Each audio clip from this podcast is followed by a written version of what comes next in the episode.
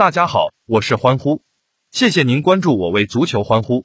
周一早上，美洲金杯半准决赛上演最后一场角逐，东道主美国队将面对牙买加队。美国队近期大名单中并没有普利西奇参与，球队实力肯定大打折扣。不过在美洲金杯赛场上，美国队最大竞争对手乃是墨西哥队。在过去二十五届美洲金杯赛事中，美国队和墨西哥队包揽了当中十七个冠军。踏入千禧年之后，只有加拿大一队能在他们手中拿过一届美洲金杯冠军。按照目前中北美洲足球的形势来看，今届赛事冠军在美国队与墨西哥队之间诞生的可能性极大。纵观美国队的班底，基本以国内联赛的球员为主，只有少数旅欧球员。在整个中北美洲，美职联的影响力还是颇大的。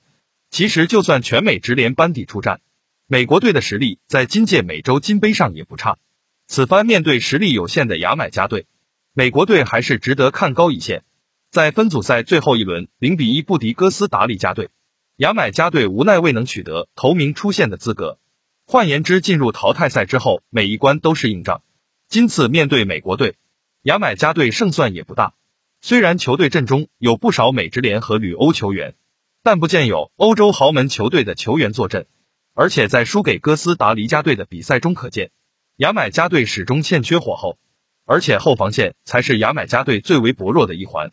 就连面对名不见经传的瓜德罗普，牙买加队都有失球出现。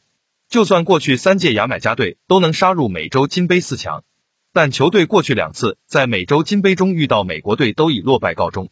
金仗再度面对美国队，牙买加队凶多吉少，美国队小组赛三战全胜。